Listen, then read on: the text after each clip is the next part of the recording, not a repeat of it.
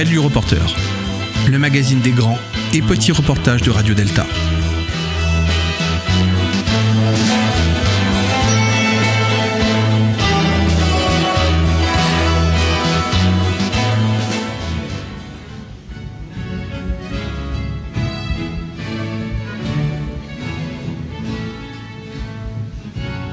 Mesdames et messieurs, veuillez bien vous lever. J'annonce l'entrée du Collège des officiers, du vénérable maître et enfin du conférencier Jean-Jacques Zambrowski.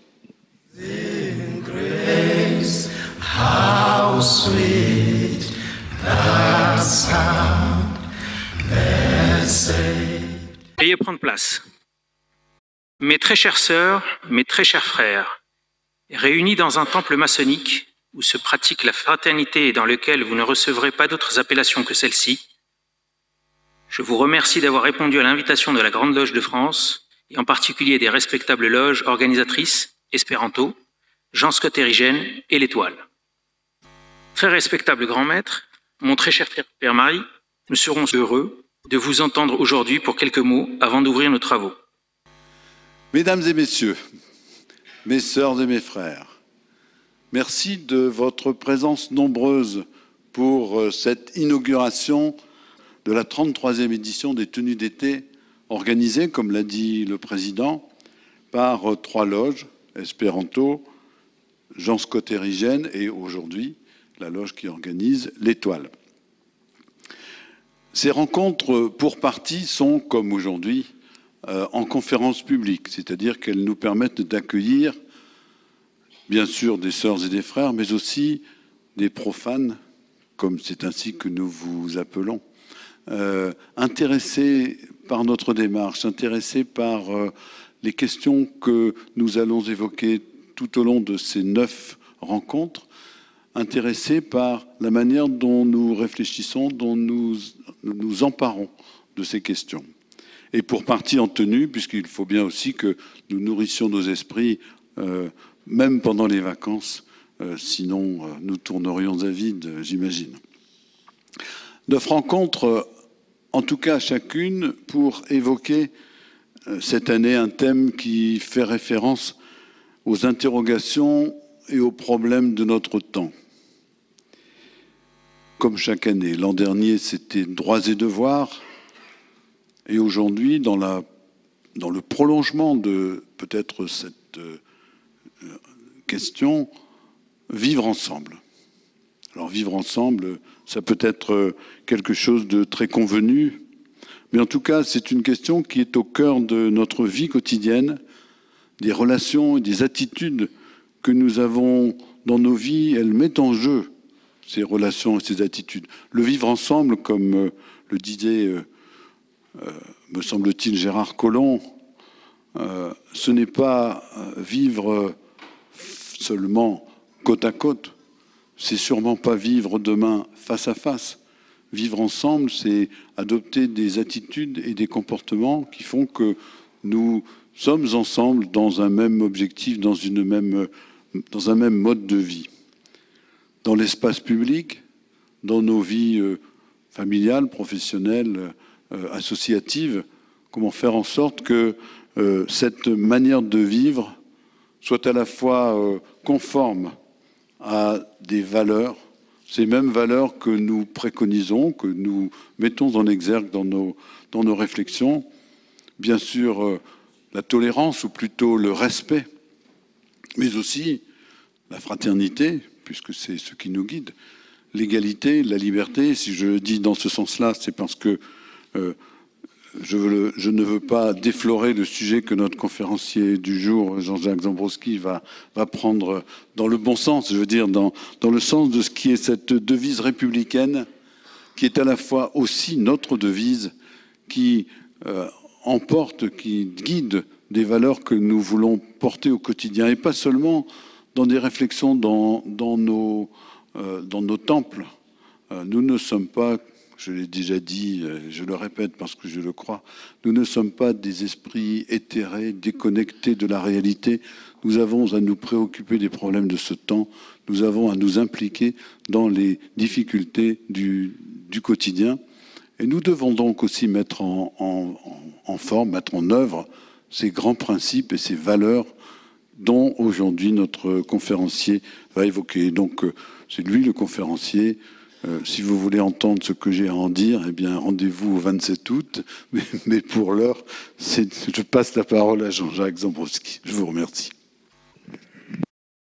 Vénérable maître, très respectable maître, dignitaire du Conseil fédéral, et vous tous mes frères et mes sœurs, toutes celles, tous ceux parmi vous qui ont fréquenté une école, un collège, un lycée, une université, une grande école, qui ont eu l'occasion d'entrer dans un tribunal ou tout simplement dans une mairie, dis ça devant un conseiller municipal, ou simplement d'observer avec tant soit peu d'attention la façade d'un édifice public de notre pays n'ont pas pu ne pas y relever la devise républicaine liberté, égalité, fraternité.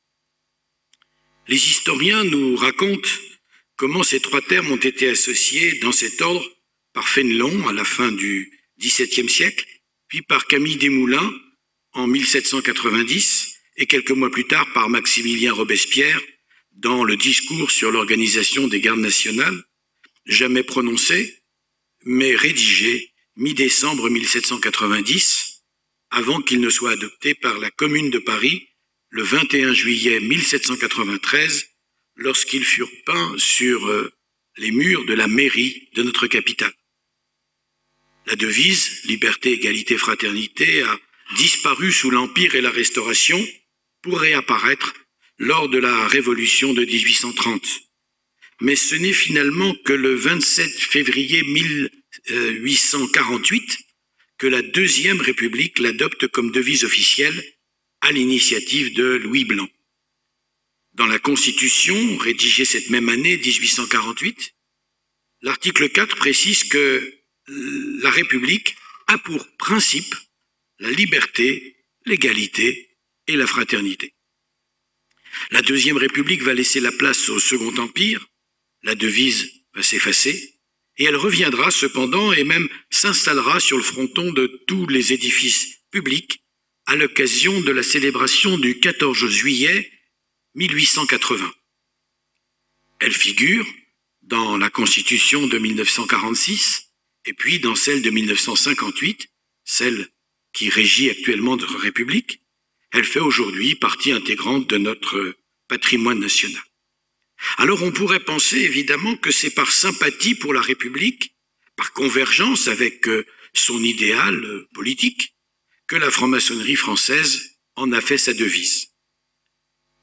Au reste, c'est sans doute vrai pour euh, nos frères du Grand Orient de France, né d'une scission d'avec la Grande Loge de France en 1773 et qui a fait de la triade liberté, égalité, fraternité sa devise officielle dans la rédaction de sa constitution de 1849 et qu'il a même introduit dans ses rituels en 1887. C'est aussi vrai, évidemment, euh, s'agissant de notre Grande Loge de France, mais pas seulement. Mais pas seulement parce que Adolphe Crémieux, illustre franc-maçon de notre obédience, qui fut aussi parlementaire et ministre de la Justice, a écrit en 1800, en mars 1848, dans tous les temps, dans toutes les circonstances, sous l'oppression de la pensée comme dans la tyrannie du pouvoir, la maçonnerie a répété sans cesse ces mots sublimes, liberté, égalité, fraternité.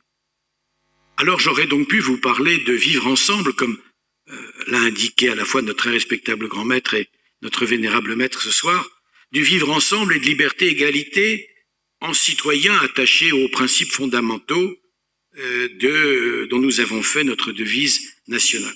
Mais que voulait dire de plus, en dehors de cet attachement à la devise nationale, Adolphe Crémieux, ce franc-maçon éminent qui fut grand commandeur du Suprême Conseil de France, l'instance gardienne et conservatrice de notre rite. Naturellement, chaque franc-maçon de notre obédience, vous l'avez entendu, vous l'avez compris, souscrit aux valeurs de la démocratie qu'exprime la devise de la République.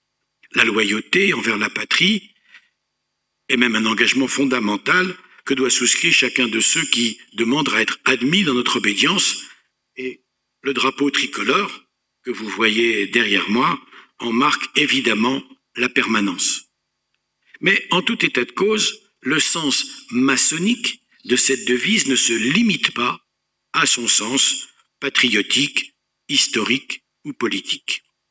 Et c'est en ça d'ailleurs que cette devise de notre Grande Loge peut être celle de tout franc-maçon de notre obédience, même s'il travaille dans un Orient éloigné, dans un pays euh, autre que la France, dont les libertés démocratiques sont garanties par exemple par un souverain et non pas par une constitution républicaine. Parce que, on ne le sait pas assez, il se trouve que en cette année 2019, la Grande Loge de France compte à côté de ses 900 et quelques loges implantées en France métropolitaine ou dans les départements et territoires de l'outre-mer, 39 loges de plein droit de la Grande Loge de France, travaillant dans 17 pays étrangers, du Cambodge au Canada, du Congo au Costa Rica, de l'île Maurice à Israël, de la Pologne au Royaume-Uni, du Sénégal à la Thaïlande ou encore du Togo au Vietnam. Et dans la liste que je viens d'énoncer, eh bien, vous savez que un certain nombre de ces pays sont des monarchies constitutionnelles et que la démocratie y est la règle. On va leur faire la grâce de penser que c'est au moins le cas chez eux que chez nous. La grâce aussi, elle est pour nous, par parenthèse. Donc cette devise liberté, égalité, fraternité, eh bien, elle est la règle dans ces loges de la Grande Loge de France, comme elle l'est dans celles implantées sur notre territoire, nonobstant la devise nationale à laquelle chacun d'entre eux, évidemment, est invité à adhérer. Parce que, au-delà de la portée que cette devise a pour des citoyens français, elle possède en fait une force symbolique intrinsèque qui englobe la signification républicaine de chacune de ces termes, mais pour aller au-delà, pour euh, lui donner un sens moral, pour lui donner une valeur éthique complémentaire. Au reste, nous n'avons pas attendu que la République la fasse sienne pour mettre cette triade, ce triptyque en exergue. La patente de la loge La Bonne Foi l'Orient de Saint-Germain-en-Laye du 25 mars 1688 aurait porté la devise liberté, égalité, fraternité. À dire vrai, soyons très honnêtes, toutes les copies produites, il n'y a pas d'original, ont été reconnues comme apocryphes. Mais enfin, on va verser ça à leur crédit. En tout cas, un, un texte, clairement, fait de la liberté, de l'égalité et de la fraternité les trois vertus euh, cardinales de la foi révolutionnaire et de la franc-maçonnerie, fait état de l'antériorité dans la pratique de notre ordre en la matière. C'est une planche de la loge Saint-Jean d'Écosse du contrat social en date du 20 janvier 1791. Et puis, euh, la devise liberté, égalité, fraternité figure dans le grand livre d'architecture de la très respectable Grande Loge de France, déjà, qui relate la vie et les décisions prises par notre obédience dans ses réunions trimestrielles entre le 9 février 1789 et le 14 mai 1798, le compte-rendu consacré à la réunion du 27 octobre 1795 s'ouvre par la formule liberté, égalité, fraternité, suivie de l'invocation à la gloire du grand architecte de l'univers. Alors pour mémoire et pour celles ou ceux parmi vous qui ne sont pas familiers avec l'histoire des institutions maçonniques de notre pays, il faut rappeler que la Grande Loge de France, qui vous accueille aujourd'hui, est l'obédience maçonnique française la plus ancienne et la plus importante dans la pratique de la franc-maçonnerie traditionnelle, initiatique et spiritualiste. Elle est la continuatrice directe des premières loges parisiennes de 1728 et de la première Grande Loge constituée à Paris en 1738. En réunissant les différents courants de la maçonnerie dite écossaise par référence au rite qu'elle pratique de manière quasi exclusive, qui s'appelle le rite écossais ancien et accepté, la Grande Loge de France a été structurée dans sa forme actuelle le 7 novembre 1894. Alors on va arrêter de parler d'histoire pour aller un peu plus dans le fond. Aujourd'hui simplement, sachez que notre Grande Loge de France fédère près de 930 loges à travers le monde rassemblant 34 000 frères. Cela dit, et bien entendu, nous qui sommes français, eh bien nous faisons pleinement nôtre la devise de notre République et surtout les valeurs démocratiques et humanistes dont elle fait notre idéal commun. Mais nous allons au-delà, et c'est ce que je laissais entendre tout à l'heure. En effet, le premier champ d'application de cette devise, eh bien, c'est notre propre comportement. Ces trois valeurs majeures sont celles qui nous font conquérir. La démarche maçonnique, c'est une démarche de libération. Je veux être un homme libre, dégagé des préjugés et des dogmes. Et si je revendique la liberté pour moi, je me dois évidemment de la revendiquer pour chacun. Pour tous et pour chacun, parce que l'autre est mon égal.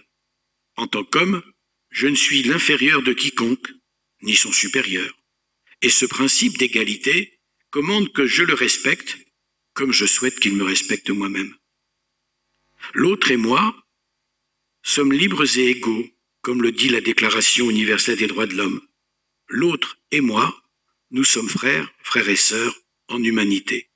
Et cette fraternité crée naturellement le devoir de solidarité. C'est ainsi que se conçoit pour nous chaque terme de ce triptyque liberté, égalité, fraternité, ce triptyque dans son ensemble, chaque terme étant ontologiquement, ça veut dire par nature, lié aux autres.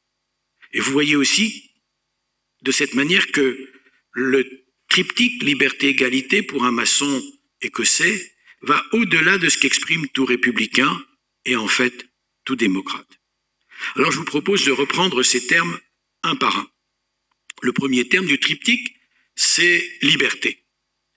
Deux axes de réflexion donnent à ce mot une signification particulière pour le franc-maçon en général et le franc-maçon de la Grande Loge de France en particulier. Le premier est illustré par euh, l'énoncé des critères exigés pour postuler, c'est-à-dire pour demander son admission dans une loge de notre obédience. Conformément aux règles énoncées par euh, la tradition, il convient, ça fait trois siècles que c'est comme ça, d'être libre et de bonnes mœurs. On trouve aussi dans d'anciens documents né de conditions libres. Ah, il ne faut pas oublier que la franc-maçonnerie telle que nous la connaissons, elle est née au XVIIIe siècle, en un temps où l'esclavage existait encore. La Révolution l'avait aboli en 1794, mais Napoléon l'avait rétabli dans les îles françaises des Antilles en 1802. Il faut aussi se souvenir que l'interdiction de la traite n'intervient qu'en 1815 et surtout en 1817, sous Louis XVIII. L'esclavage n'est définitivement aboli à Paris en conseil de gouvernement par le décret de Victor Schulcher, homme politique et franc-maçon, qui fait voter l'abolition de l'esclavage en France et dans ses colonies le 27 avril 1848. Voilà pour l'esclavage, mais le servage. Souvenons-nous aussi que c'est seulement par un édit signé par Louis XVI le 8 août 1779 que le servage, c'est-à-dire la servitude personnelle et réelle, a été aboli en France. Mais que cette ordonnance, elle a tardé à être appliquée avant la promulgation du Code civil en 1801. Donc ces choses que nous croyons installées dans notre société de tout temps, que chaque homme est libre, eh bien finalement, ce sont des conquêtes récentes et que certains, non certains n'ont pas encore totalement pris conscience. En fait, la formule être né libre n'est devenue caduque qu'au milieu du XIXe siècle, lorsqu'on promeut l'égalité des hommes en droit et qu'on abolit effectivement l'esclavage partout en Europe. Voilà pour être libre euh, dans les critères d'admission. Le second axe de réflexion sur le sens que nous donnons au mot liberté il n'est pas de l'ordre matériel, mais plutôt de l'ordre spirituel. Voyons en effet que la liberté pour un franc-maçon de la Grande Loge de France, c'est liberté de la pensée, liberté de la parole, liberté de l'esprit, liberté de croyance, liberté des conditions, convictions métaphysiques. C'est le refus des dogmes, quels qu'ils soient et d'où qu'ils viennent. C'est le refus du prêt-à-penser, définitif. C'est de cette liberté que je tiens le privilège qui, que constitue le fait de pouvoir véritablement me déterminer, c'est-à-dire choisir, et par conséquent de devenir véritablement responsable de mes choix, donc véritablement humain. La liberté que les francs-maçons mettent en avant ne se situe plus aujourd'hui seulement sur le plan social, mais bien sur le plan moral écartant de l'initiation celui qui serait esclave non pas d'un propriétaire, d'un planteur, mais esclave de ses préjugés, asservi à ses passions, incapable de privilégier l'être sur l'avoir, le savoir sur le pouvoir, incapable de s'engager pour son idéal. Il faut en fait distinguer deux champs pour cette liberté qui ne saurait être réduite à l'indépendance par rapport aux contraintes extérieures. L'indépendance par rapport aux contraintes extérieures, ça n'est que le premier champ de la liberté. Ces contingences externes déterminent le champ du ce que je peux, ce que j'ai le droit, ce que j'ai la capacité de faire. Mais le plus essentiel des champs de la liberté, eh bien, c'est mon degré de dépendance vis-à-vis de mes contraintes intérieures, celles qui seules me permettent de concevoir non pas ce que je peux, mais ce que je veux ce que j'ai la possibilité de vouloir, de choisir et de décider. Je ne peux pas toujours choisir ce que je peux. Je ne peux pas courir le 100 mètres en moins de 10 secondes. C'est fichu.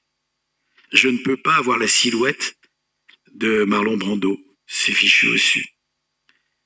Je suis assujetti à des réalités, des déterminants dont je ne suis pas maître. Mais je peux, et en fait je dois, toujours choisir ce que je veux. L'esprit de liberté, la conquête de sa propre liberté sont au cœur de la démarche maçonnique. Et à l'instar des autres traditions initiatiques, la quête maçonnique est une entreprise de libération spirituelle avec, vous l'avez évidemment compris, des implications à la fois individuelles et collectives. Alors une autre liberté à laquelle nous sommes fondamentalement attachés, qui nous appartient de défendre, c'est la liberté de parole. Non pas de parler de tout et de n'importe quoi, mais bien revendiquer et assumer la liberté de parole, c'est-à-dire le fait de pouvoir parler librement, la liberté de langage, la franchise. Aujourd'hui, on dirait le, le parler vrai. Parler vrai, c'est pratiquer une parole droite, une parole directe, c'est parler aussi sans arrogance. C'est l'inverse des discours de flatterie. C'est l'inverse des discours de persuasion ou même de démonstration. Cette parole vraie, c'est la parole qui suscite la réflexion plus qu'il ne cherche ou qu'elle ne force à convaincre. Celle qui respecte celui qui écoute sans ériger celui qui parle en détenteur de la vérité. Un philosophe, vous connaissez Michel Foucault, a beaucoup écrit sur cette parole de vérité en rappelant que parler vrai, c'est quelque part être acteur de la transformation de soi. Pourquoi? Ben Parce que parler vrai, parler avec sincérité, ça implique finalement une remise en question constante. Ça implique une vigilance permanente à l'égard du monde, à l'égard des autres, mais surtout vis-à-vis de soi-même. En fait, il ne faut pas être seulement attentif et vigilant, il faut aussi savoir être audacieux, avoir le courage de changer, de se remettre en question, de devenir autre dans un monde qui devient autre, comme l'a dit notre grand maître tout à l'heure. Aller à la recherche de la vérité, l'assumer en la partageant, suppose donc un certain courage. Parler vrai, dire la vérité, toute la vérité, c'est aussi prendre le risque de déplaire et parfois d'être condamné, rejeté, emprisonné dans les pires des cas, ou en tout cas blâmé. Pour nous, un franc-maçon doit avoir le courage de ses opinions et les assumer pleinement, quoi qu'il puisse lui en coûter. Alors ça revient euh, euh, à dire que la liberté est essentielle pour les francs-maçons. Mais il s'agit bien sûr d'une liberté réfléchie, consciente, et, non d'une invitation évidemment à l'anarchie, au désordre, au chaos, sous prétexte d'individualisme et de la liberté qui serait donnée à chacun de faire ce qui lui plaît. En d'autres termes, est-ce que je suis libre de faire n'importe quoi? Bah, Évidemment non. Vous connaissez évidemment cette maxime, ma liberté s'arrête là où commence celle des autres. Vous la connaissez? Voilà. Ou la même dans la Déclaration des droits de l'homme et du citoyen du 26 août 1789, la liberté consiste à pouvoir faire tout ce qui ne nuit pas à autrui. Alors on nous questionne souvent sur le paradoxe apparent qui semble résulter du fait de revendiquer pour tous la plus absolue des libertés et d'accepter, vous en avez eu un aperçu dans le rituel, le cérémonial avec lequel a commencé cette soirée, accepter d'être assujetti à des règles, à un rituel et à tout un ensemble d'obligations. En d'autres termes, on nous interroge, et c'est normal, sur cette apparente limite à ma liberté qu'est le choix que j'ai fait d'adhérer à un groupe, puisque qui dit groupe dit règle. Et c'est d'autant plus vrai lorsque le groupe en question est un ordre. Et comme ça a été dit dans le propos introductif, la franc-maçonnerie est un ordre initiatique. Bah, la réponse est simple finalement.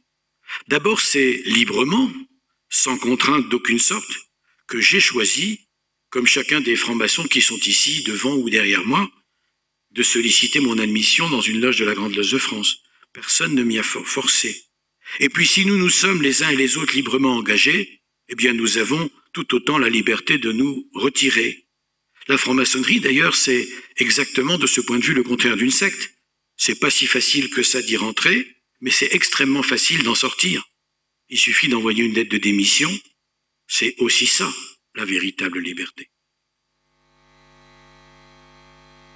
Ensuite, avant même d'y être admis, eh bien, nous avons été euh, dûment informés par les règles qu'il instaure, dont il euh, s'assure du strict respect, par le rituel qu'il édicte, qui donne au travail en loge la forme et la rigueur qui conviennent à son objectif, par la progression qu'il organise et régule, on voit que l'ordre maçonnique est animé par un principe d'ordre précisément.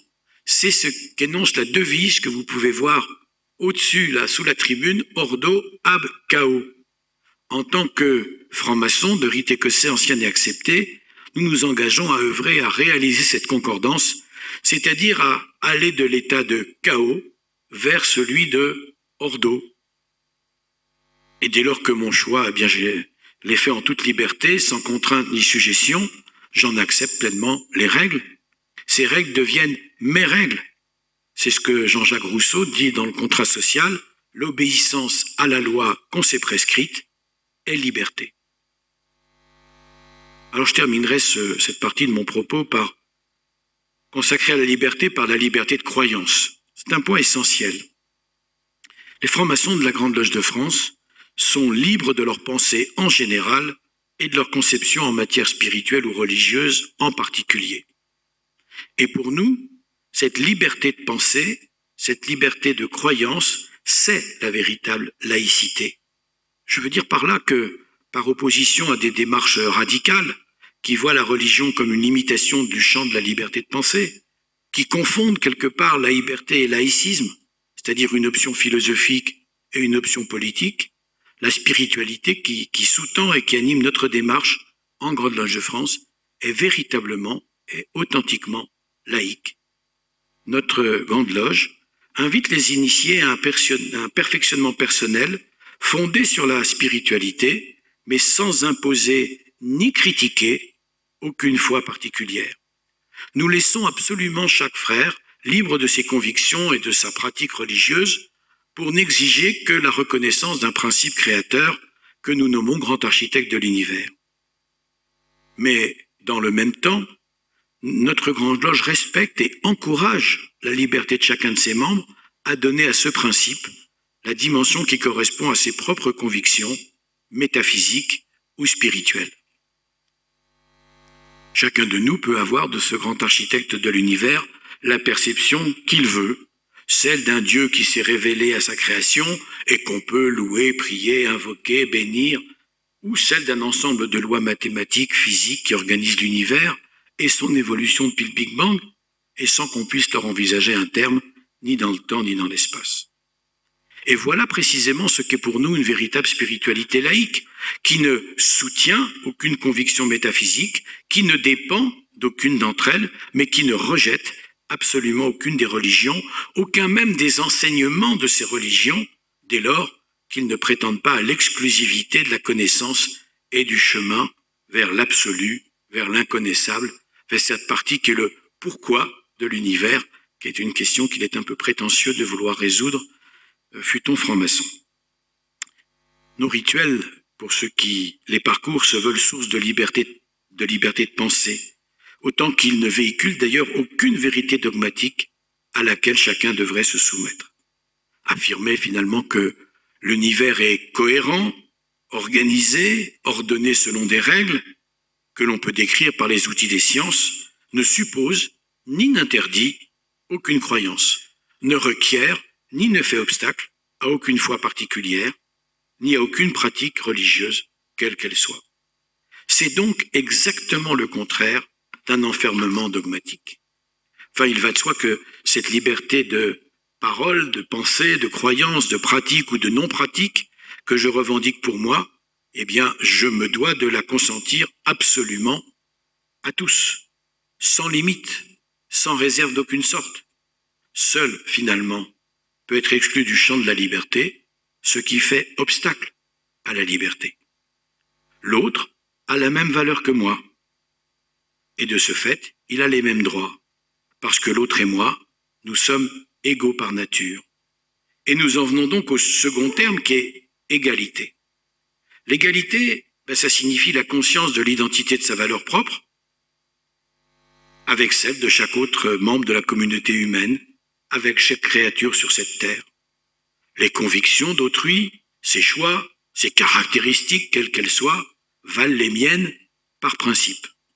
Et elles méritent d'être respectées comme telles et doivent pouvoir être exprimées, ce qui ne m'empêche pas, le cas échéant, de m'y opposer si je les considère erronées, ou en tout cas de faire valoir ce que j'estime juste, vrai et bon. Un franc-maçon, qui s'appelait Charles de Montesquieu, connaissez son nom, a écrit dans l'esprit des lois, Autant le ciel est éloigné de la terre, autant le véritable esprit d'égalité l'est-il de l'esprit d'égalité extrême.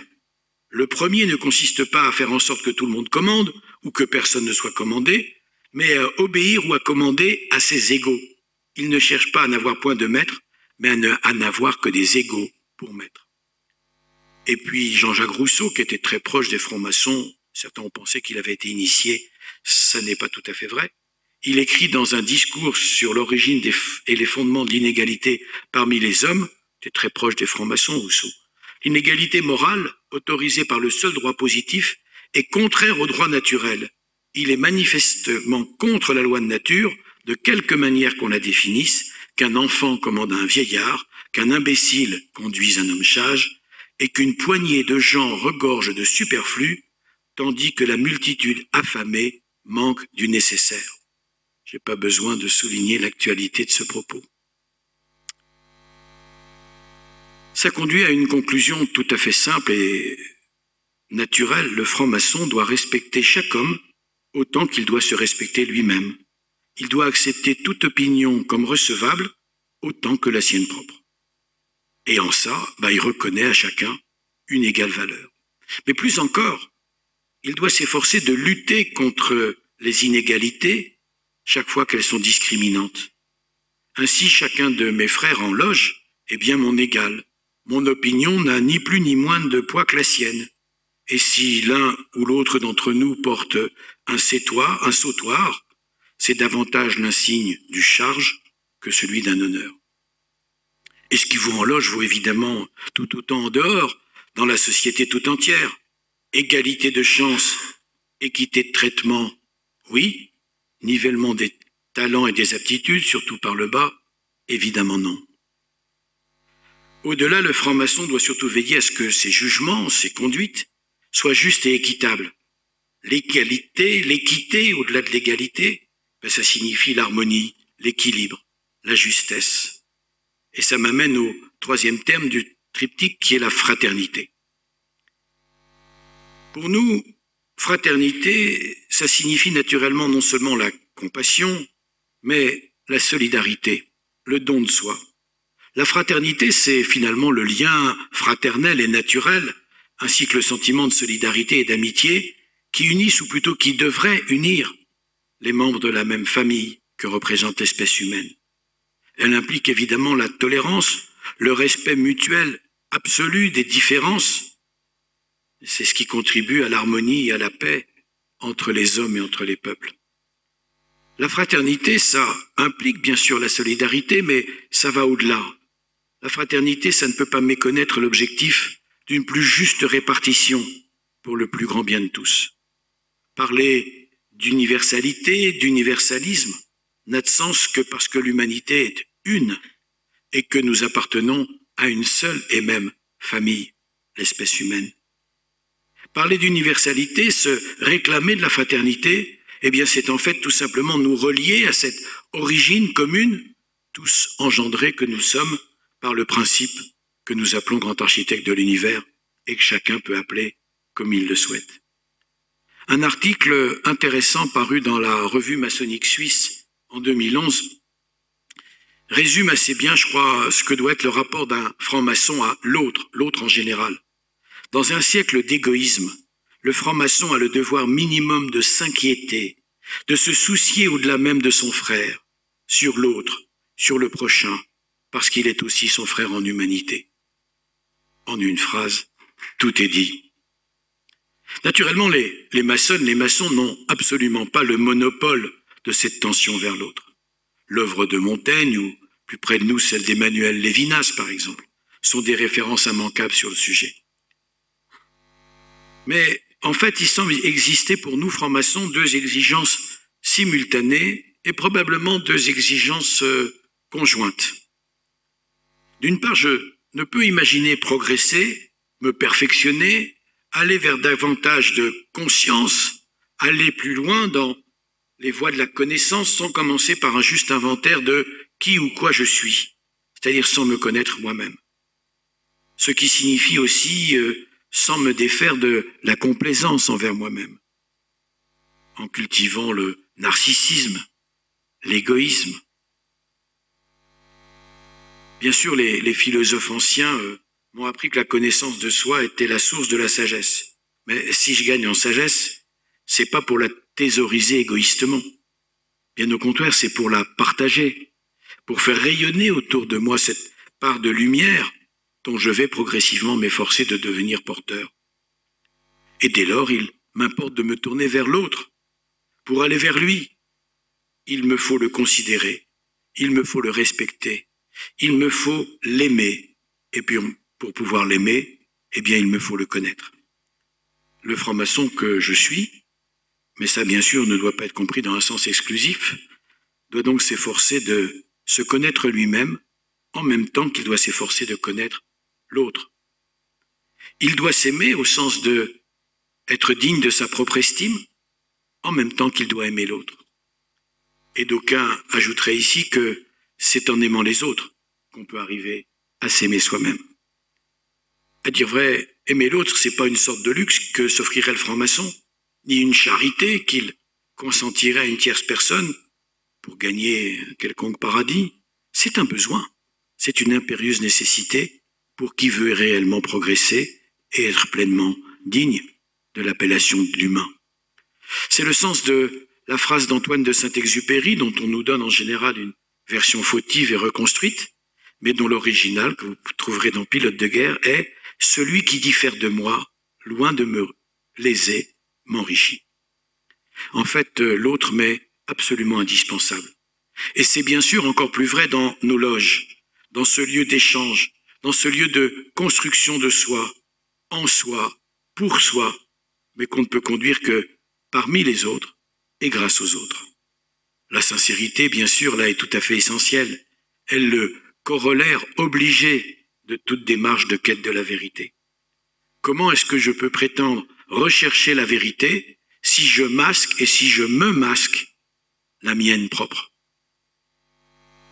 La dissimulation, l'hypocrisie, la langue de bois, les faux semblants, les mensonges, même par omission, tous ces travers largement répandus dans le monde extérieur n'ont pas leur place en loge, ni dans le comportement d'un maçon en dehors de sa loge.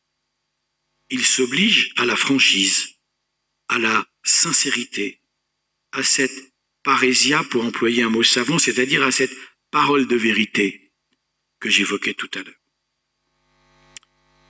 Alors, mes soeurs, mes frères, j'arrive euh, au terme de mon propos et avant de répondre aux questions que vous voudrez bien, j'espère, me, poser, je vous propose de retenir quelques éléments qui me paraissent résumer le sens et la portée que nous donnons à cette devise liberté, égalité, fraternité, utilisée, vous l'avez compris, par la Grande Loge de France avant qu'elle ne devienne celle de notre République.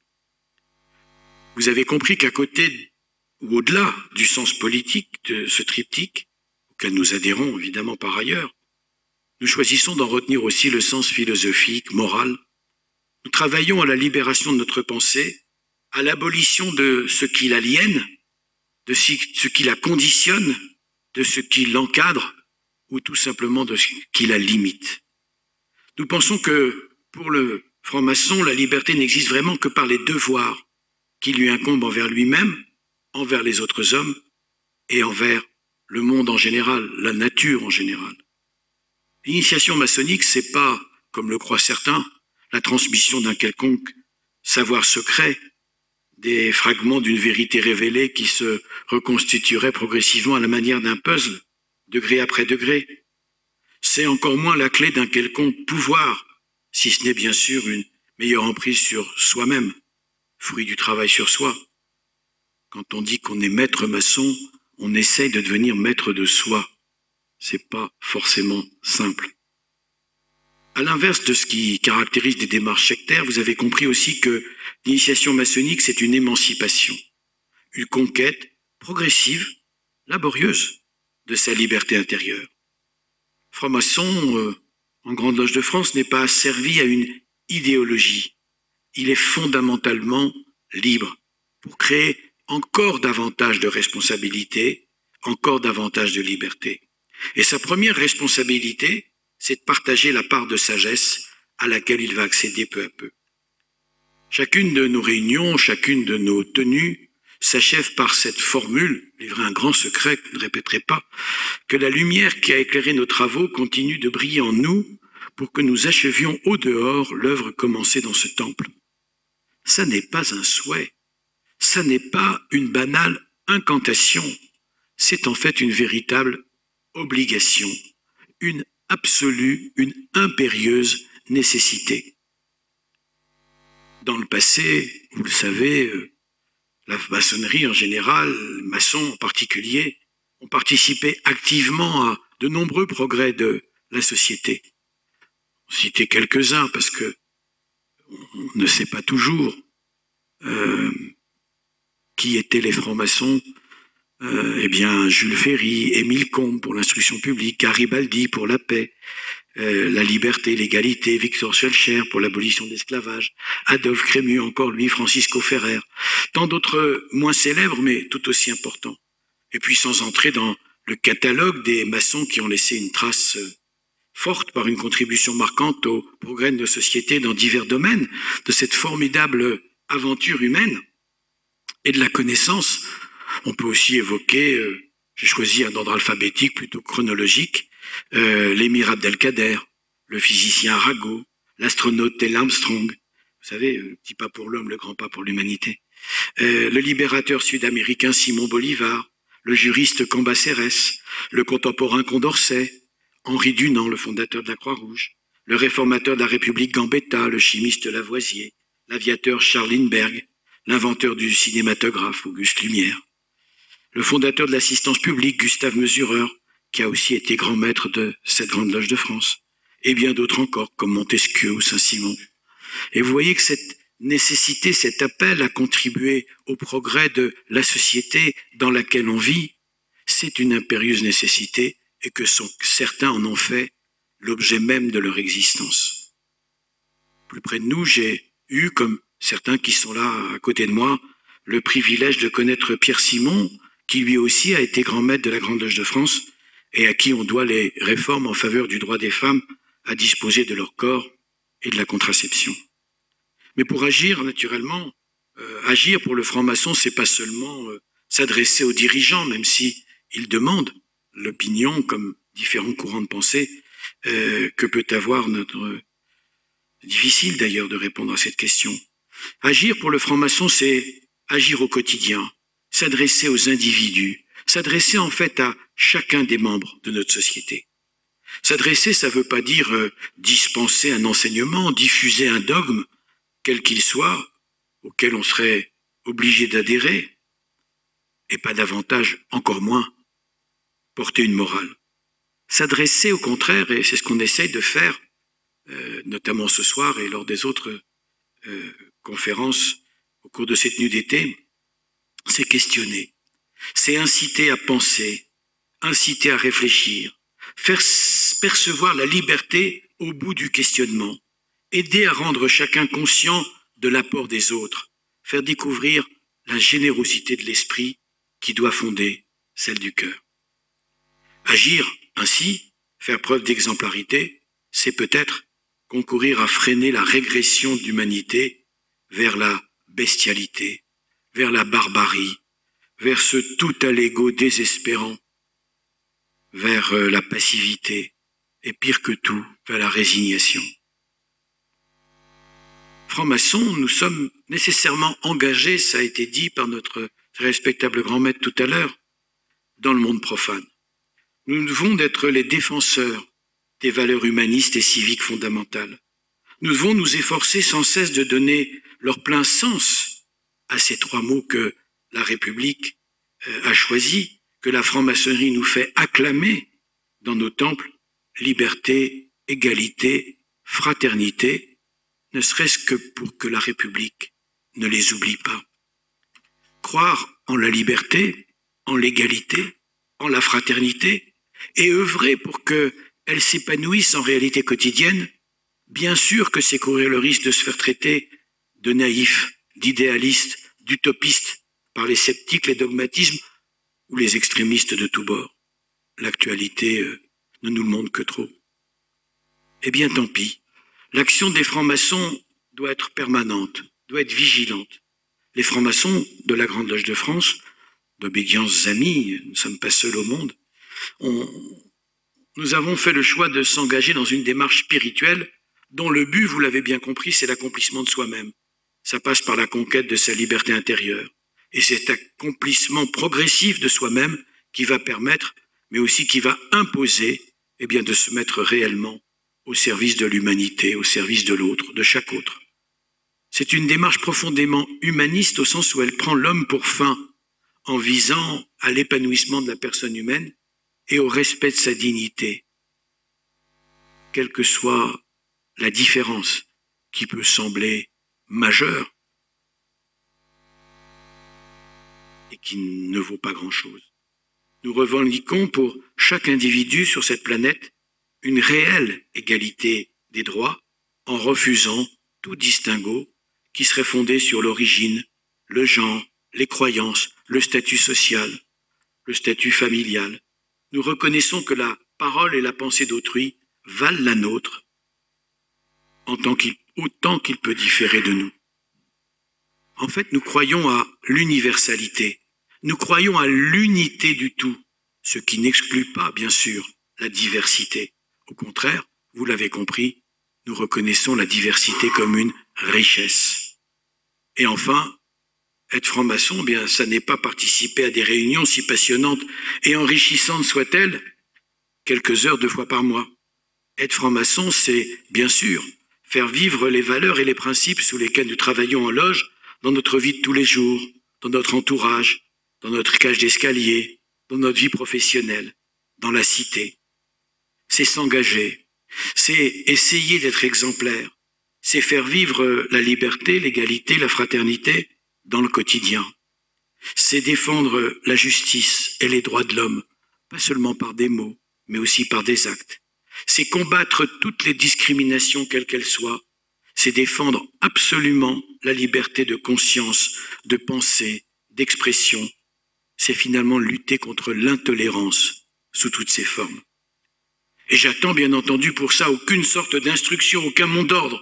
Je n'attends pas que ma grande loge, ni mon très respectable grand maître,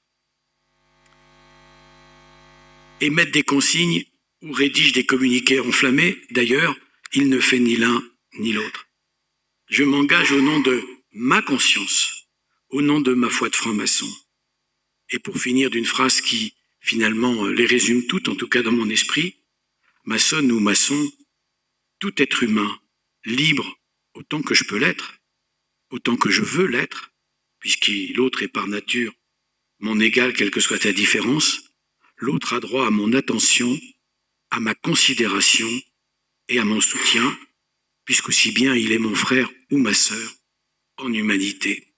Et dans le monde agité, incertain, menaçant, en quête de valeur et de sens qu'est notre monde aujourd'hui, eh bien, nous, francs-maçons, en particulier au sein de la Grande Loge de France, nous travaillons résolument à défendre une certaine idée de ce vivre ensemble, qui est le thème de notre réflexion cette année, fondé sur la liberté de chacun, l'égalité de tous et la fraternité qui nous réunit au-delà de nos différences. J'ai dit, vénérable maître.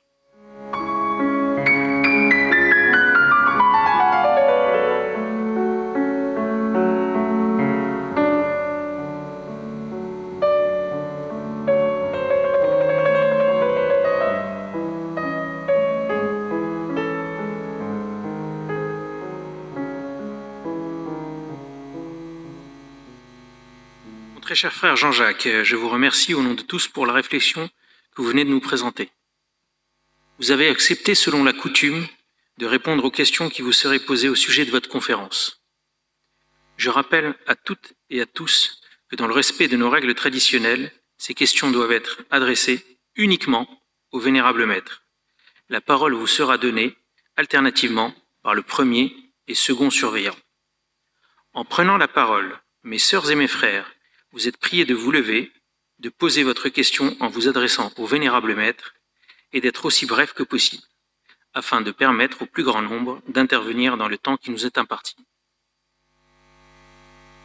Frères premier et second surveillant, veuillez me faire connaître si des mains se lèvent au midi et au septentrion. Bonsoir. Bonsoir. Le- monsieur le conférencier, tout à l'heure, euh, vous avez dit, si mes souvenirs sont bons, Parlez fort parce que je, je- l'acoustique marche mal dans ce sens-là. entendu, je vais essayer comme ça, ça va mieux. Très bien. Je crois tout à l'heure que vous avoir entendu dire, pour pouvoir aimer l'autre, il faut le connaître. Est-ce que vous pourriez euh, développer un petit peu ce point, ce point de votre discours, parce que j'ai peur de le comprendre de travers Je vous remercie. Brièvement. Il est difficile d'aimer quelque chose qu'on ignore. Et parmi les sujets qu'on peut aborder, autant les querelles d'ordre religieux, par exemple, ne peuvent pas euh, être acceptées, autant un, exposé sur telle ou telle croyance, telle ou telle foi, telle ou telle spiritualité, telle ou telle philosophie, ont leur place, puisque en connaissant la croyance ou la philosophie ou la vision de l'autre, nous pouvons euh, entrer davantage et sérieusement en relation avec lui.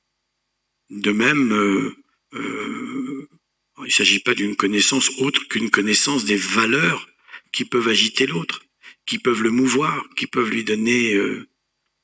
Mais si vous regardez bien, finalement, toutes les spiritualités du monde, ou à peu près, toutes les philosophies, même sans qu'il y ait une divinité à proprement parler, parlent du respect de l'autre, parlent de l'amour, parlent du respect de la vie d'autrui, de son bien, de son travail. Donc l'idée, c'est d'aller identifier ces éléments chez l'autre. Et c'est ça que je pense que nous voulons dire par connaître l'autre. Mais si vous-même avez une interprétation qui vous fasse peur, livrez-la nous et on essaiera de... Vénérable maître, il y a plusieurs demandes de parole euh, dans ma colonne. On va commencer par la première. Bonjour. Voilà, liberté, égalité, fraternité, vivre ensemble. Je sortais d'un lieu de culte et sous mon chapeau, il y avait un petit un morceau de tissu qui dépassait. Je me rends donc à mon bus, à mon arrêt de bus, et là je découvre quelqu'un qui me regarde avec les yeux de la haine. Je connaissais le bréviaire de la haine de l'historien Léon Poliakov, mais le regard de la haine, jamais, jamais, j'avais jamais vu ça. Donc, euh, j'ai fixé cette personne, effectivement, il n'était pas question que je lui tourne le dos parce qu'elle était euh, très mal intentionnée à mon égard. Elle attendait que je me tourne pour me, pour me planter. Ce n'était pas autre chose. Ma question, comment changer son regard?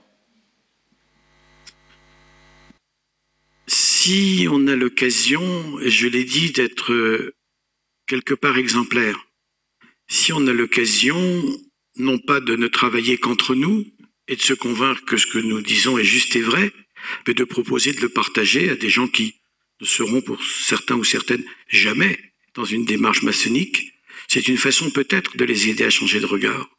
Et puis certains d'entre nous, par leur activité dans la société, par leur métier, par leur rôle euh, dans leur commune, par tel ou tel autre, euh, je parlais de la cage d'escalier, d'une association, vont aider à ce que le regard change. Je ne crois pas que l'individu qui vous a regardé d'un regard haineux sache véritablement ce qu'il détestait en vous. Il a une idée préconçue sur ce que vous représentez au motif que vous aviez un, un petit chapeau sur la tête ou un petit morceau de tissu.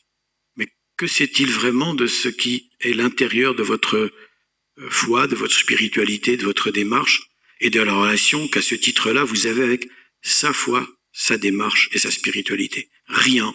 Il est, lui, dans le préjugé intégral. J'ai dit qu'il fallait une forme de naïveté, bien sûr, pour s'engager dans cette démarche. Mais certains d'entre nous, parce que leur voix porte davantage, parce que c'est leur métier, parce que c'est leur fonction, ont vocation à ce que, à tout le moins, ils empêchent la société de s'enfoncer plus bas encore. Sinon, eh bien, euh, il y a eu de tout temps des gens qui étaient animés par la haine d'autrui et où il faut rester optimiste et vouloir lutter contre toute forme de tyrannie, y compris celle du regard et des paroles, où il faut être résigné. Moi, je préfère le combat.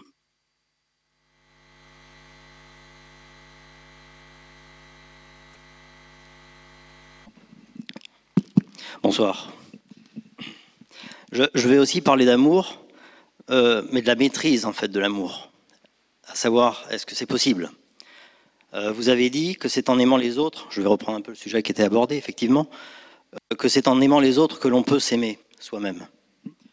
Mais d'un autre côté, je pense que si j'essaye d'être le maître de mon petit monde, restons humbles, il me revient de gérer la distance qui me lie à chacun des individus autour de moi. Et ça, c'est un travail, c'est un vrai travail, un travail permanent, quotidien, quitte parfois à couper des liens et quitte parfois à déplaire, comme vous avez dit. Alors la question, c'est est-ce que j'avance parce que j'apprends à aimer les autres ou est-ce que j'avance parce que je coupe librement et en conscience des liens quand je le pense nécessaire? Merci. Aimer les autres, ça ne veut pas dire nécessairement entretenir avec eux des liens indus, injustifiés ou dangereux. Aimer, c'est savoir parfois rompre une relation. Aimer, ça n'est pas un sentiment univoque qui, de manière euh, définitive, indépendamment du fait qu'on est réputé aimer euh, son père et sa mère, peut-être ses frères et ses sœurs de sang, mais les relations qu'on a pu nuer à un moment de sa vie, alors qu'on avait tel schéma en tête, peuvent s'avérer totalement inappropriées plus tard et on peut prendre ses distances. On n'est pas obligé de haïr, on peut simplement s'écarter. N'avez-vous pas changé d'amis euh, dans les décennies qui ont été celles de votre vie d'adulte? Bien sûr que oui. Et pas seulement par l'éloignement géographique. Et puis il y a des gens qui vous déçoivent. Manifestement, ils sont pas sur votre chemin. Vous pouvez continuer de les saluer dans la rue. Ça ne veut pas dire les aimer véritablement. Donc je pense que c'est dans la nuance, c'est dans l'examen que vous faites. Il y a un instrument qu'on utilise un petit peu en maçonnerie qui est le miroir.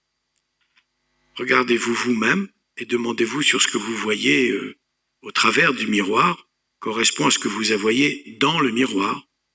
S'il y a cohérence, compatibilité, eh bien, maintenant, recherchez que l'amitié de gens qui pensent comme vous, qui vous ressemblent. C'est assez nul comme finalement point de vue. Il y a des gens qui pensent tout à fait différemment de moi, mais dont je respecte le point de vue parce qu'ils respectent le mien. Et ils sont parfaitement aimables.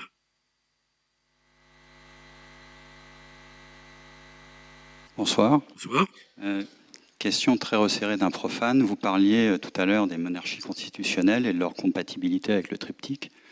Euh, en quoi est-ce que le successoral unique et très particulier lié à l'ADN du monarque? Serait-il compatible ou ne serait-il pas un coin enfoncé dans l'égalité? Même si la liberté et la, fraternité me semblent éminemment compatibles. Si on prend le pays où est née la franc-maçonnerie euh, telle que nous la connaissons, la Grande-Bretagne, Royaume-Uni, de Grande-Bretagne et d'Irlande du Nord, vous savez que le souverain euh, règne mais ne gouverne pas. Et cette lignée euh, héréditaire garantit que les libertés démocratiques seront respectées par l'ensemble des sujets de ce royaume. On peut parler de l'Espagne, de la Belgique, des Pays-Bas, des pays scandinaves, on peut parler de certains pays d'Asie. La liberté y est au moins aussi égale, la démocratie y est au moins aussi convenable qu'elle l'est dans certains pays très proches de nous, pour ne même pas parler d'une autre. Donc le problème n'est pas de savoir qui incarne ce régime. Nous, nous sommes très heureux d'être en République et on n'imagine pas, sauf quelques-uns, euh, revenir à autre chose. Mais si celui qui gouverne n'est pas celui qui incarne simplement la continuité historique de l'État qui accorde la liberté pour chacun d'être dans un mode démocratique, ça n'est pas gênant.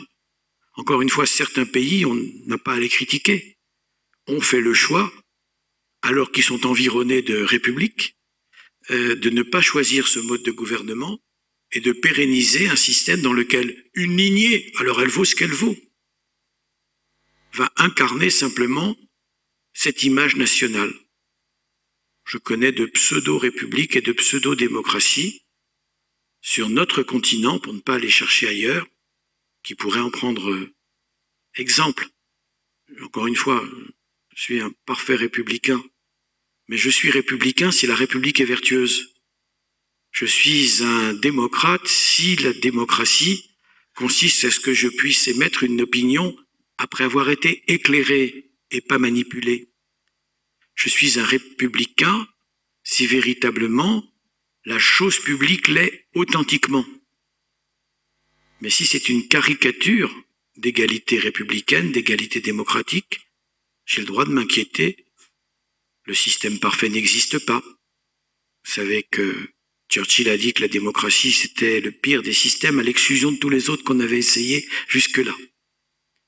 Il avait sans doute beaucoup de sagesse, mais il était leader de l'opposition quand il a dit ça. Un frère de ma colonne a demandé la parole. Merci. Vénérable maître, euh, j'ai bien saisi euh, la liberté, l'égalité, la fraternité, euh, comment la, divulguer ou la promouvoir à l'extérieur d'un temple, mais comment promouvoir l'égalité qui, dès le départ, est peut-être compliquée pour certains ou certaines Euh, l'égalité, euh, c'est d'abord une égalité de considération. C'est ensuite une égalité de chance au départ. Une des vertus de notre système, chez nous il est républicain, c'est que tout le monde a accès à l'éducation. Tout le monde, dans un domaine que je connais bien, a accès euh, à une couverture santé à peu près convenable qui permet d'affronter les épreuves de la vie dans ce qu'elles ont d'essentiel et de menaçant. Nous avons, dans un pays comme le nôtre, mais aussi chez nos voisins, ce qu'il est conduit d'appeler un ascenseur social, qui permet à des gens qui ne sont pas forcément nés euh, fils de grand-duc d'accéder à des fonctions de responsabilité, éventuellement d'y prospérer et d'y devenir euh, des personnes respectées pour euh, leur connaissance, leur influence, parfois pour leur fortune. L'égalité, ça ne veut pas dire l'identité absolue ce que d'ailleurs la Constitution garantit, comme la Déclaration universelle des droits de l'homme, euh, c'est l'égalité intrinsèque, l'égalité des chances, l'égalité des droits. Et nous pouvons combattre à notre façon pour ça. Alors on fait souvent euh, à des institutions comme la franc-maçonnerie, comme nos loges, le reproche d'être élitiste. C'est pas si vrai que ça. Bien entendu, euh, il faut savoir que ça existe. Il faut savoir aussi que l'entrée dans une loge n'est pas réservée à des gens qui seraient euh, agrégés de philosophie ou de sciences politiques. Il y a des gens qui sont euh, des artisans, qui sont euh, des employés n'ayant aucune formation académique ou universitaire et qui vont enrichir les autres par le regard que leur trajectoire riche est différente leur a permis d'accumuler tout au long de leur vie. C'est cette pluralité qui chez nous veut dire égalité. D'ailleurs, je ne suis pas sûr de savoir quel est le cursus académique des membres du Conseil fédéral qui sont derrière moi et que nous avons élus pour diriger l'obédience pendant une période de trois années. Et ça n'a aucune sorte d'importance. Quelle est leur capacité à contribuer à la bonne marche de cette maison? Et c'est vrai au dehors. Et là encore, tous ceux d'entre nous qui ont une capacité d'influence, alors euh, dans leur cité, dans leur cage d'escalier, dans leur entreprise, dans le lieu où ils sévissent professionnellement ou pas, dans leurs associations, à eux de faire vivre l'égalité, à eux de la promouvoir. L'idée, c'est qu'une fois que vous êtes imprégné de cet esprit, vous allez l'appliquer partout où vos pas vous mènent, sans mot d'ordre, sans instruction, sans oriflamme, sans bannière, simplement parce que ça devient pour vous une absolue nécessité.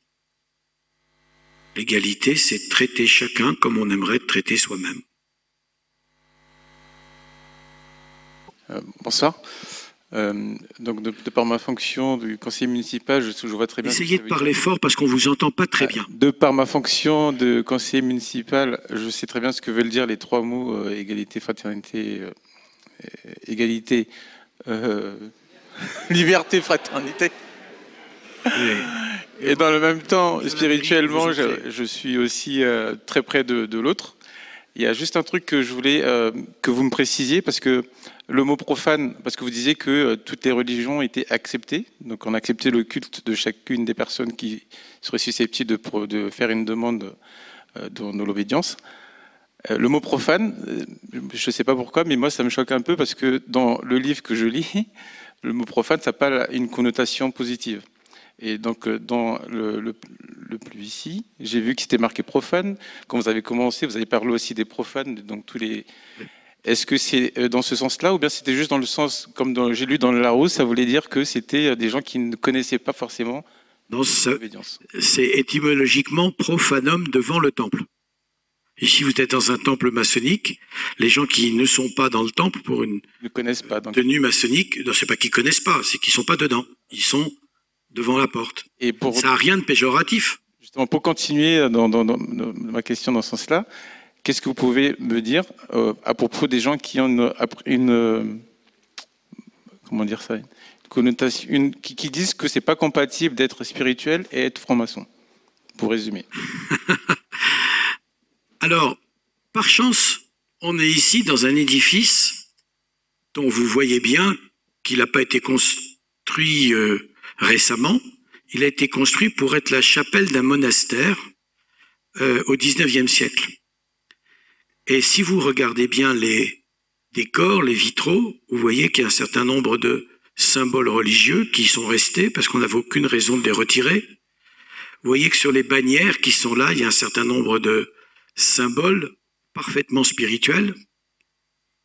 Et puis, en Grande Loge de France, où l'on pratique ce qui s'appelle le rite écossais ancien et accepté, vous en avez l'illustration sur un certain nombre de ces bannières on ne peut pas ouvrir les travaux si trois objets ne sont pas posés sur une table devant le vénérable président. C'est la Bible, symbole de la tradition, ouverte au prologue de Jean, une équerre et un compas. L'équerre qui va symboliser, on va dire, la rectitude, et le compas, l'ouverture d'esprit. Vous voyez donc que ceux qui disent qu'on ne peut pas être en même temps imprégné d'une spiritualité, quelle qu'elle soit, avec les enseignements de telle ou telle religion ou d'une spiritualité sans religion, comme euh, le bouddhisme par exemple, ne connaissent pas du tout les, deux, les trois quarts des francs-maçons qui existent en France. Il y a des francs-maçons en France qui considèrent que la spiritualité ou la religion, c'est une entrave à la liberté spirituelle, à la liberté de penser, ils ont le droit de le penser, puisque chacun a le droit de penser comme il veut. Mais trois quarts des francs-maçons, des 200 000 francs-maçons qui existent en France, pensent exactement l'inverse. Et que la démarche, elle est à la fois humaniste, parce qu'elle a le perfectionnement de l'homme pour objet, et spirituelle. D'ailleurs, Ordo Abcao, la devise qui est juste au-dessus là-haut, c'est une euh, devise dont le caractère spirituel ne vous aura pas échappé.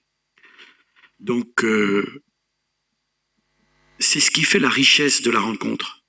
Des gens croyants et des gens non croyants, des gens pratiquants et des gens non pratiquants, se retrouvent ensemble. Pendant un temps, dans ma propre loge, il y avait deux frères qui étaient extrêmement souvent côte à côte. L'un s'occupait de la fabrication de l'émission Le jour du Seigneur le dimanche matin à la télévision, et l'autre, je l'ai vu un jour avec un grand cafetan faire une prédication parce qu'il était l'imam de sa communauté musulmane. Et il y avait entre eux une fraternité absolue et extrême, parce qu'ils étaient tous les deux des hommes de Dieu, qui plus est dans le cas particulier du même Dieu, même s'ils ne le priaient pas dans la même langue. Il n'y a pas d'entrave. Mais en face d'eux se trouvait un agnostique avéré dans la plus absolue des fraternités. Et la richesse, elle résultait de leurs échanges et des valeurs sur lesquelles ils pouvaient s'entendre. Ces valeurs humaines, ces valeurs humanistes, ces valeurs de progrès, de liberté, d'égalité, de fraternité, où il n'y avait pas l'épaisseur d'une feuille de papier à cigarette qui puisse les séparer.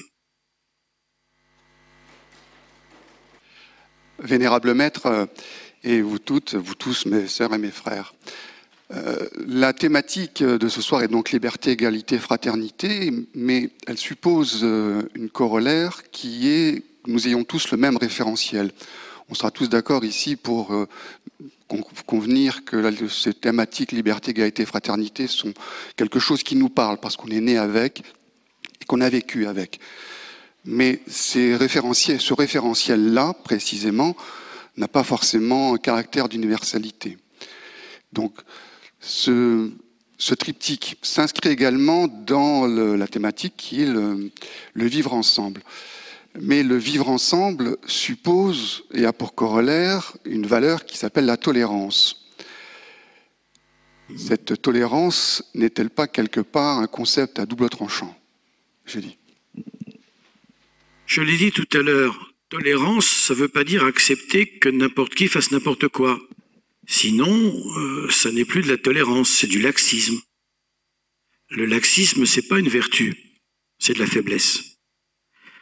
Tolérer l'autre parce qu'on accepte qu'il a un point de vue différent d'une autre, j'ai dit que ça n'avait qu'une seule limite. C'est que lui, en retour, accepte mon point de vue. C'est ce qui a été proposé par l'un des intervenants tout à l'heure. Il sortait d'un lieu de culte avec euh, un morceau de tissu sur la tête, et quelqu'un en face de lui n'a pas accepté, ne l'a pas accepté en tant que appartenant à une autre famille spirituelle. Il n'a pas droit à notre tolérance. Euh, la tolérance, c'est une vertu positive. C'est le fait d'accepter le point de vue de l'autre dans sa différence, avec comme seul corollaire qu'il accepte la mienne. Maintenant, s'il ne l'accepte pas d'emblée, mais qu'il est perméable à la discussion, on est déjà sur le chemin d'un progrès. Si il déclare qu'il est hermétique par principe et par avance à toute discussion, alors peut-être que j'ai le droit d'en faire ce que je fais avec une punaise, moralement.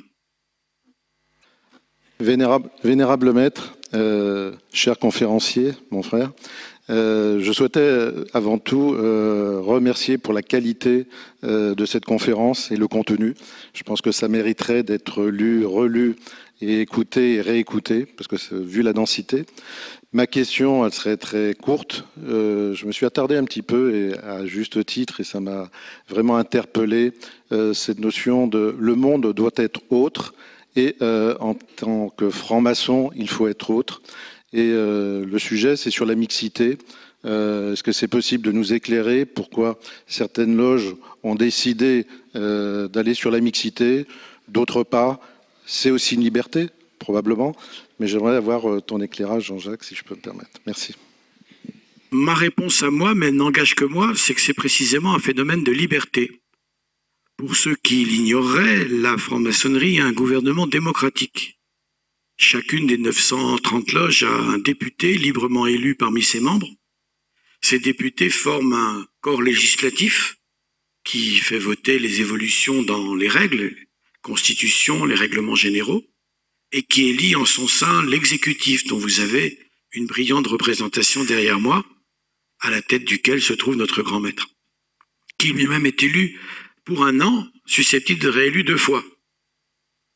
Susceptible de réélu deux fois si l'ensemble des députés le veulent bien. Notre grand maître a été élu brillamment pour une deuxième année il y a quelques semaines. Dans un système démocratique comme celui-là, si une majorité de loges demandait l'inscription de la question de la mixité dans nos règles, on pourrait en discuter. Mais il s'est trouvé que non seulement il n'y a jamais eu une majorité de loges, mais pas une seule. Pourquoi il n'y a pas eu une seule loge qui demande la mixité? Ben, C'est très simple.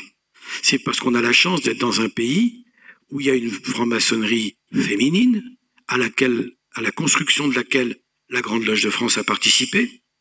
Il y a une franc-maçonnerie mixte à laquelle la Grande Loge de France et certains de ses frères ont participé, et nous laissons chacune et chacun libre de maçonner comme il l'entend. Nous sommes 34 000, il y a autour de 200 000 francs-maçons, francs-maçonnes en France, c'est dire que si on représente une part significative, elle prétend à aucun monopole. La Grande Loge féminine de France, le droit humain, les autres obédiences, féminines ou mixtes, sont des alternatives tout à fait raisonnables et sérieuses pour celles ou ceux qui pensent que c'est logique. Alors je vais aller un peu plus loin.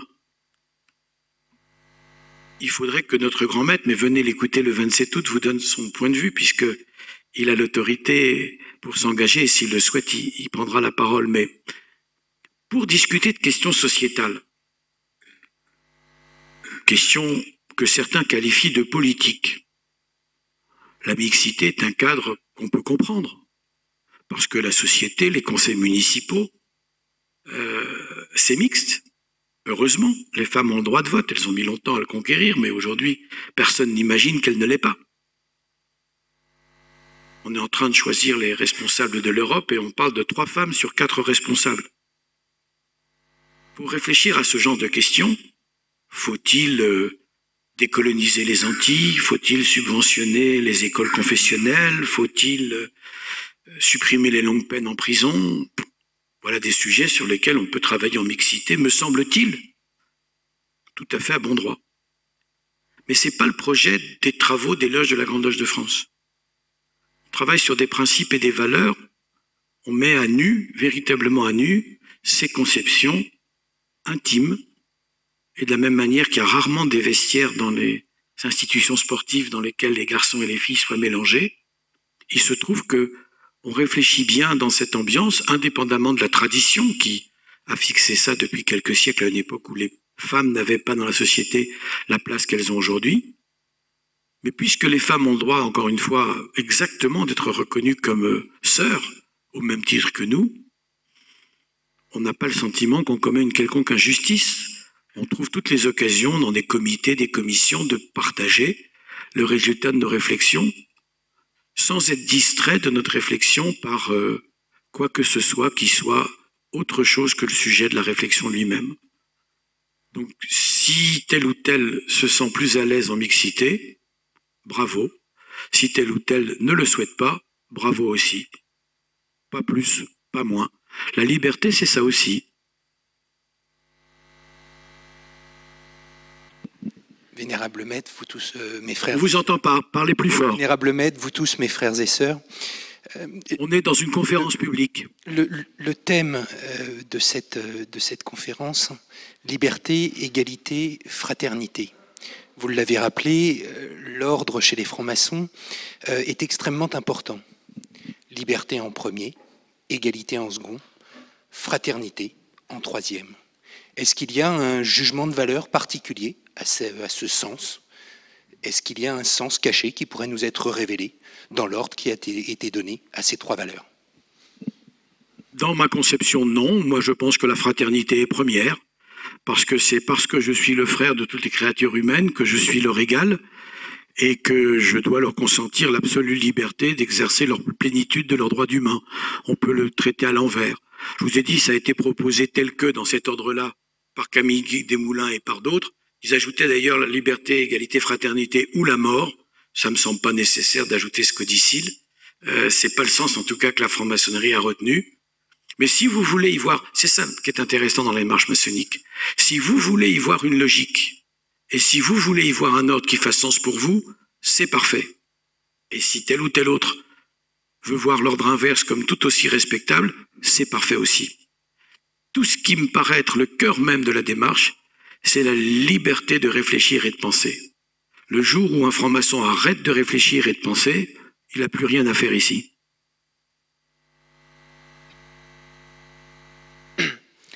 Euh, Bonsoir. Bonsoir.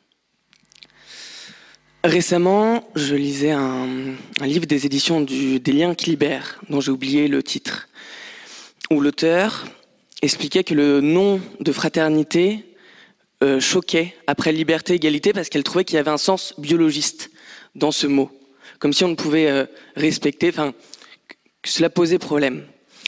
Récemment, j'ai l'impression qu'il y a que les mouvements progressistes s'orientent vers une approche, ou du moins prennent de la puissance dans une approche multiculturaliste, auquel on pourrait opposer une conception un peu univers- universaliste que vous avez brillamment expliqué, brillamment défendue. Est-ce que, est que cela vient peut-être d'un échec de ce modèle universaliste qui n'a pas su, je ne sais pas, euh, réussir aussi bien qu'il aurait pu espérer? Est-ce que finalement c'est la hum, réponse je, ne suis pas le gardien de mon frère qui finalement dit il y a eu crime, mais pourtant, euh, cela n'a pas résolu certains problèmes? Et il y a un grand, peut-être, euh, impensé qui a été dans cette conférence aujourd'hui sur le vivre ensemble, c'est celui peut-être de l'écologie? Parce que est-ce que nous pouvons dire que nous faisons, euh, que nous vivons ensemble avec la planète? Euh, Est-ce que il y a une vraie conception de euh, biodiversité dans l'égalité? Et surtout, ça m'intéresse beaucoup de savoir quel est le rapport de la franc-maçonnerie avec l'écologie et cette conception peut-être plus biologiste du coup de euh, la nature et des rapports. Euh, je réussirai pas à terminer ma phrase, mais j'espère que, que vous avez compris. Voilà, merci. Je crois que c'est une question très importante que vous soulevez, et peu importe la forme ou l'hésitation dans la formulation. J'ai dit, et j'ai jamais été démenti, qu'un franc-maçon de la Grande Loge de France était écologiste par nature. Pas au sens de, au-delà de la conviction personnelle, de la lutte contre tel ou tel engrais toxique ou de tel ou tel mode d'élevage des, bovins ou des, ou des ovins, mais plus largement encore, tout ce qui est le vivant. Parce que nous sommes étroitement solidaires de tout ce qui est le vivant. Nous formons un vaste écosystème. L'espèce humaine est imbriquée, impliquée, dépendante de la ressource en air, de la ressource en eau, de la ressource en végétaux et, en protéines dont nous avons impérativement besoin. Et par conséquent, on ne peut pas être fraternel ou solidaire seulement en parole. Si on sait qu'on va être 7 milliards dans peu de temps, ne pas avoir le souci d'un accès égalitaire entre ces 7 milliards de personnes à de l'eau, à de l'énergie, mais aussi à de l'éducation. Mais vous voyez que, en fait, il n'y a pas de rupture entre la petite planète des hommes et surtout des hommes nantis de notre Occident préservé ou des pays prétendument civilisés, et puis euh, le reste de la planète. Donc bien évidemment que votre question se pose. Au cours de l'été, parmi les thèmes qui seront abordés, cette question fera l'objet d'une d'une de nos réunions. Pas forcément d'une tenue publique, encore que je connaisse pas les propos de celui qui viendra vous parler euh, fin juillet et, et pas davantage celui du grand maître. Mais c'est une évidence. Nous n'avons pas en tant qu'institution d'action concrète. Mais de la même manière que nous sommes invités à lutter contre les discriminations de toute nature, chacun de nous est invité à avoir une attitude positive là où il est conscient et influent. Vous trouvez un certain nombre de francs-maçons, connus ou pas connus, dans les différents courants qui en ont fait le combat de leur vie. encore une fois, quand on dit solidaire, c'est pas solidaire juste des gens qui vous ressemblent. C'est effectivement cette solidarité véritablement universelle qu'il faut réfléchir. Alors la question n'était pas à la mode quand la maçonnerie a été créée, parce que la ressource naturelle, elle semblait être là pour euh, jusqu'à la fin des temps. Elle devient une urgence absolue. Le méconnaître serait euh, se tromper complètement d'objet. J'espère avoir répondu à votre préoccupation. Alors quant à la différence entre les individus, je vais vous faire une confidence. Dans mon métier euh, profane, j'ai été amené à regarder l'intérieur d'un certain nombre de mes contemporains. Il n'y a aucune différence. Que l'épiderme soit blanc, rouge, noir, vert éventuellement, l'intérieur du cerveau au cœur, des muscles, a le même exactement. Nous allons encore dire encore euh, deux à trois questions avant de fermer. Bonsoir. Bonsoir. J'ai cru entendre dans les propos tenus ce soir, euh, la parole et la pensée de l'autre vaut la nôtre. Pardon, pardon La parole et la pensée de l'autre vaut la nôtre. Oui. Qu'en est-il alors Effectivement, là on parle du, euh, du climat, enfin de- d'écologie. Alors qu'en est-il du climato-sceptique qui dit mais moi je n'y crois pas et c'est ma croyance Est-ce que sa parole et sa pensée vaut celle du scientifique qui a fait quelques recherches sur le sujet? Alors, c'est vrai que j'ai parlé longtemps et c'était assez dense, comme ça a été dit tout à l'heure, mais j'ai dit à un moment donné que j'avais le droit et même le devoir de combattre le point de vue de l'autre pour autant que je l'ai laissé s'exprimer. J'ai le droit et le devoir de combattre son point de vue s'il me paraît erroné et dangereux. Mais je le combattrai, j'allais dire, d'égal à égal. Si je veux avoir le droit de défendre que l'urgence climatique est essentielle, je ne peux pas lui interdire de parler. Sinon, je vais aggraver sa paranoïa. Et il va utiliser pour convaincre de ses arguments fallacieux des moyens dialectiques qui sont peut-être pas à ma portée.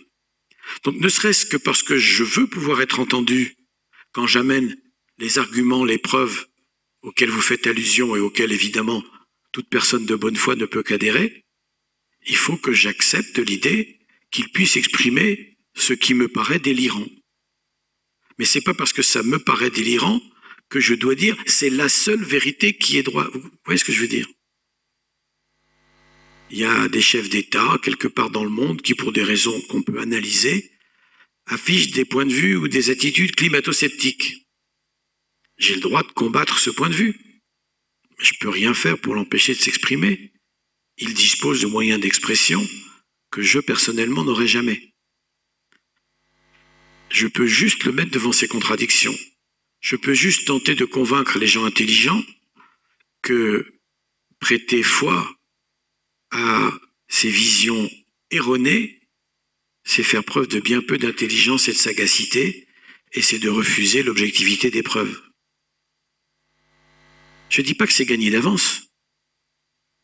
Mais encore une fois, l'autre a le droit de s'exprimer, sinon comment est-ce que je peux revendiquer de m'exprimer moi-même? L'autre, qui a eu une attitude d'agressivité vis-à-vis de quelqu'un qui, à l'évidence, appartenait à une autre communauté que lui, comment est-ce que je peux continuer à afficher tranquillement, sereinement ma conviction si j'interdis à l'autre d'en faire autant? Encore une fois, ça n'exclut pas de le combattre. Il y a des arrière-gardistes, des passéistes et des idiots. Faut faire avec. Mais encore une fois, la lutte, hein, l'engagement contre toutes les formes de tyrannie intellectuelle, c'est un impératif absolu. Bonsoir. Est-ce que très brièvement, on ne pourrait pas penser, après avoir entendu les échanges et aussi les, les réponses que vous avez faites, que finalement la franc-maçonnerie ne sert pas une école d'humilité, mais d'humilité lucide. C'est-à-dire, ce que je peux faire à mon niveau, je dois le faire, mais euh, je ne serai jamais Condorcet, je ne serai jamais Montesquieu. Soyons humbles, mais soyons déterminés. Est-ce qu'on pourrait dire ça ou pas? Vous auriez pu dire ce que j'ai dit en infiniment mieux, moins de temps et beaucoup mieux.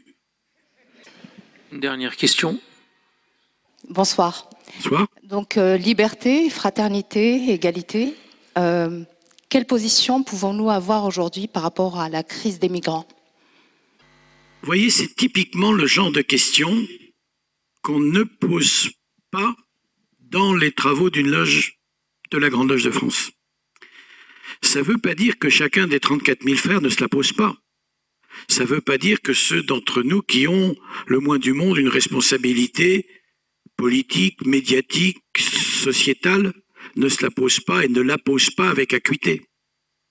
Nous avons parmi nous euh, des élus, nous avons parmi nous euh, des communicants, des hommes de presse, nous avons parmi nous des gens parlementaires, bien sûr, qui se posent la question.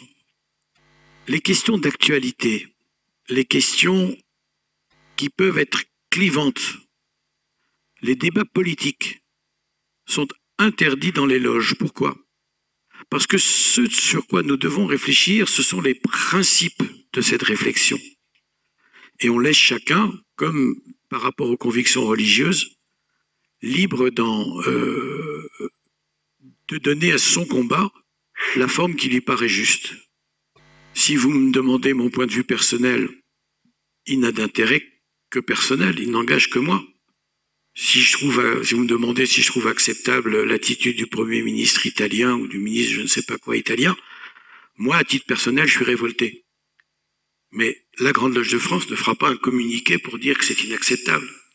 Elle le fait exceptionnellissimement lorsque l'une des libertés fondamentales est vraiment menacée à l'échelle de notre pays, de notre communauté tout entière.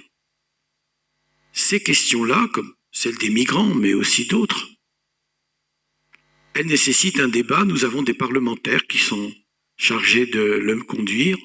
Nous avons des penseurs, des, euh, qui sont chargés de l'éclairer. On nous demande parfois d'éclairer tel ou tel débat du regard que, au travers de nos commissions, de nos comités, on peut porter sur, par exemple, la procréation médicalement assistée ou la grossesse pour autrui, qui sont d'autres questions, j'allais dire, aussi impliquantes euh, que celles des migrants que vous soulevez à juste titre. Au mieux, on peut donner un éclairage, mais on ne connaît pas le point de vue véritable de nos 34 000 frères sur tel ou tel sujet. Et notre grand maître a toutes sortes de responsabilités considérables, mais pas celles de synthétiser l'opinion des 34 000, sauf à les avoir interrogés, ce qu'il ne fait pas. Donc ces sujets, d'autres obédiences, et c'est parfaitement respectable, choisissent d'émettre un communiqué, de prendre l'opinion à témoin d'un point de vue, c'est leur droit. Nous, nous défendons des valeurs et des principes, et nous laissons chacun s'engager, seul ou collectivement, au travers des organismes politiques, sociaux, sociétaux de son choix, aussi fortement, aussi vigoureusement, aussi énergiquement que possible, et encore une fois, je le redis, sans bannière, sans oriflamme, euh, sans mettre notre appartenance en avant, qui est une, c'est le lieu où nous maturons, où nous faisons mûrir nos convictions. En tant que telle, la Grande Loge de France, en tant qu'instance, c'est un, une école à penser, c'est pas une école de penser. Maintenant, si vous prenez ceux qui sont derrière moi, comme ceux qui sont dans la salle, et que vous leur demandez ce qu'ils pensent, je pense qu'ils sont tous unanimes sur le point de vue de ce que, comment la fraternité, la solidarité, le respect d'autrui doivent s'exercer dans le drame humain euh, auquel vous faisiez allusion. Allez, la dernière, l'avant-dernière. Bonsoir. Euh, C'est la dernière parole. Oui, bonsoir. Je m'interpelle sur le titre de la conférence générale Vivre ensemble. Euh, à titre personnel, je pense que pour moi, vivre ensemble, c'est un état d'aboutissement. Donc c'est une, c'est une situation à laquelle on aspire. Quand on écoute les propos et votre présentation de euh, liberté, égalité, fraternité, on s'aperçoit assez vite que ce sont des outils. Vous parlez de combat, vous parlez de défense de valeurs. Est-ce que on n'est pas plutôt sur agir ensemble euh, au sein de la franc-maçonnerie? Euh, Est-ce que ce serait pas plutôt un verbe plus actif que celui de vivre, qui est plutôt une quête et un état? C'est sans doute vrai, ça rejoint finalement la question précédente sur euh, le problème des migrants. Chaque année, un petit groupe se réunit pour réfléchir à la thématique générale et tenter de l'inscrire dans une perspective qui ouvre euh, sur des questions que chacun se pose dans le quotidien. Aujourd'hui, le fameux vivre ensemble avec ou sans guillemets, c'est une question.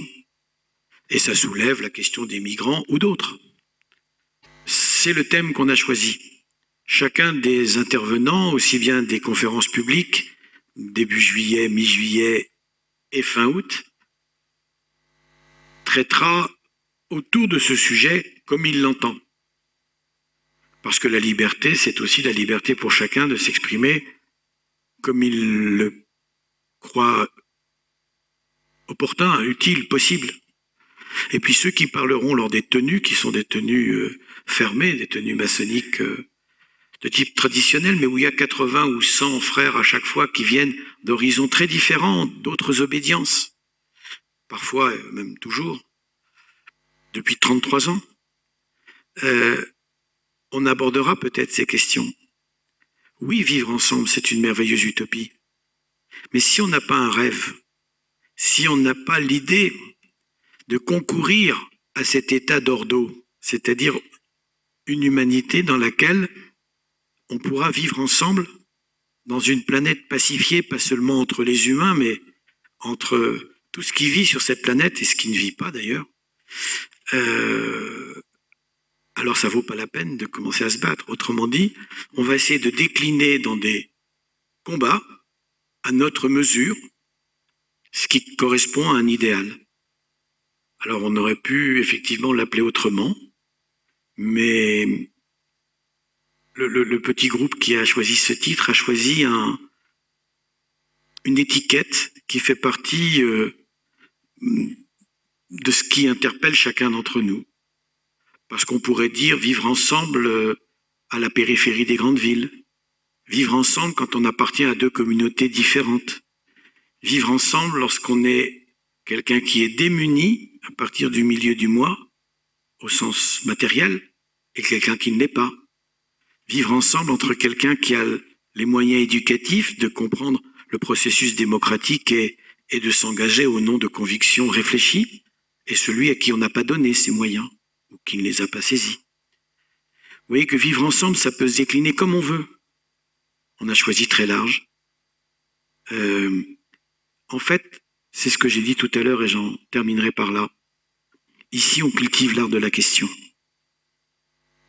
Et en se questionnant inlassablement, on progresse tout doucement vers la construction de ses propres réponses et on aide l'autre à construire les siennes.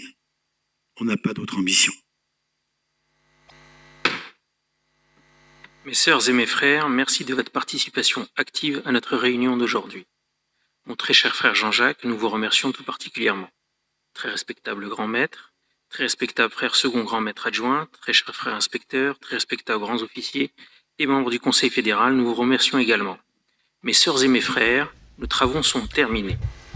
Voilà, la conférence est terminée. Les travaux mes sœurs et mes frères, veuillez vous lever et, et l'assistance va quitter sagement Les dignitaires de la le temple. de France et le Collège des officiers vont se retirer.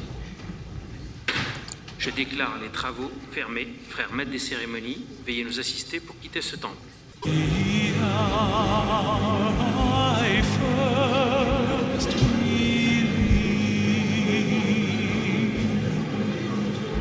C'était Gad le reporter en direct du temple Pierre Brossolette de la Grande Loge de France, où euh, était organisée ce soir la première conférence publique de la série des tenues d'été de la Grande Loge avec Jean-Jacques Sambrowski qui nous a présenté ses réflexions sur le thème liberté, égalité, fraternité.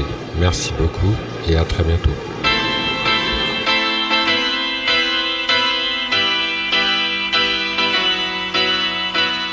Gadu Reporter, le magazine des grands et petits reportages de Radio Delta.